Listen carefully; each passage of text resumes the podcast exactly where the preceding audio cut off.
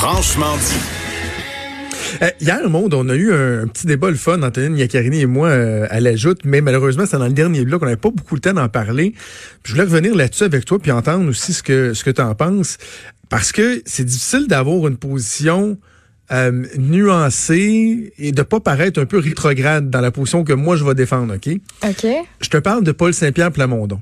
Ouais. Paul Saint-Pierre Plamondon a annoncé au cours des derniers jours que dans le camp de la course à la chefferie au Parti québécois, il va se retirer pendant trois semaines à un certain moment donné Mhm. parce que sa conjointe va donner naissance à leur deuxième enfant. Et il dit, moi, je vais prendre mon congé de paternité de trois semaines. Je donnerai plus d'entrevues.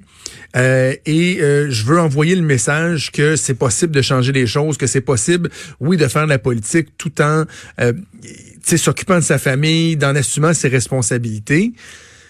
Là, la plupart des gens disent Oh, mais c'est bien ça, tu sais, euh, oh, c'est louable. Je veux pas être le corset de party, mais je pense pas que c'est une bonne idée. Ben, je, je, pense je- je- pas que c'est une bonne idée. je pense qu'on va se, se rejoindre sur un certain point. Parce que, tu sais, t'es dans une course. T'es dans une course. Tu sais, t'as l'image, là, de tout le monde sur la ligne de départ.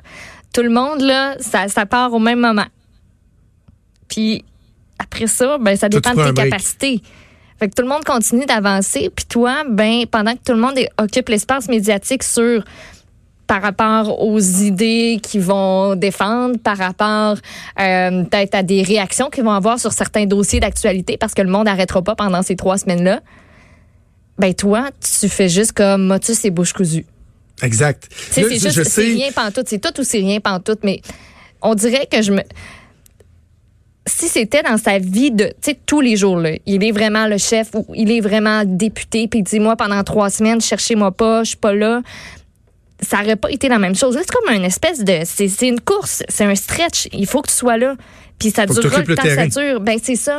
Puis tu sais, je sais pas euh, comment ça s'est passé avec sa femme, mais dans le deal, il aurait dû y avoir ça, je pense, de dire, ah ouais, donne tout ce que t'as, là, pendant, je sais pas, ça dure combien de mois, la, la course, c'est quoi? en- C'est en juin qu'on va choisir euh, le nouveau chef, ouais, au final? Il reste 16 semaines de course. Lui, il va en manquer trois. C'est de dire, regarde, donne, donne le coup là, maintenant, puis après ça, ben, on s'assoit ensemble, on réévalue, mais je comprends que là, maintenant, là, c'est comme, c'est là que ça se passe si tu veux devenir chef. Parce que le dilemme n'est pas de savoir si euh, est-ce que tu peux avoir des enfants si tu fais de la politique?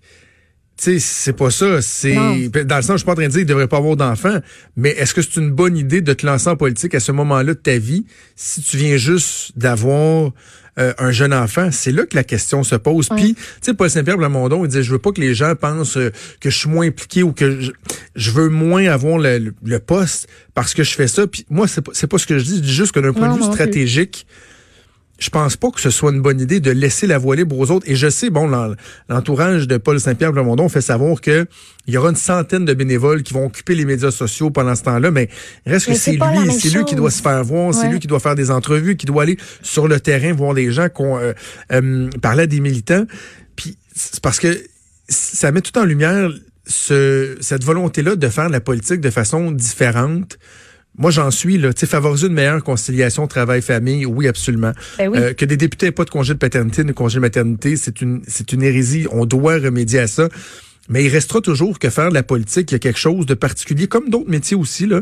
Tu sais, euh, un joueur de hockey, là, qui a un enfant pendant la saison, là, il prend pas, là, cinq semaines de paternité. Ils, ils vont dire, tu, Ouais. tu le- tu le verras rendu à l'été. Ben, quand tu es politicien et au surcroît, quand tu es chef d'un parti politique, assurément, ça vient avec certains sacrifices. Tu peux pas faire ce job-là en disant, ben moi, je vais essayer d'avoir une vie relativement stable, cinq jours par semaine, ou tu sais, bon, six jours par semaine, et que là, il y aura une journée statutaire, comme Régis Labombe l'a dit dans l'excellent balado d'Emmanuel Latraverse, dans Emmanuel euh, Rencontre, ça vient avec des sacrifices. Ouais. Et hier, je, je pensais à ça et je me rappelais, euh, tu sais, je, je suis un fan fini de la série américaine de West Wing, série traditionnelle qui a, qui a terminé de quoi de- depuis une dizaine d'années.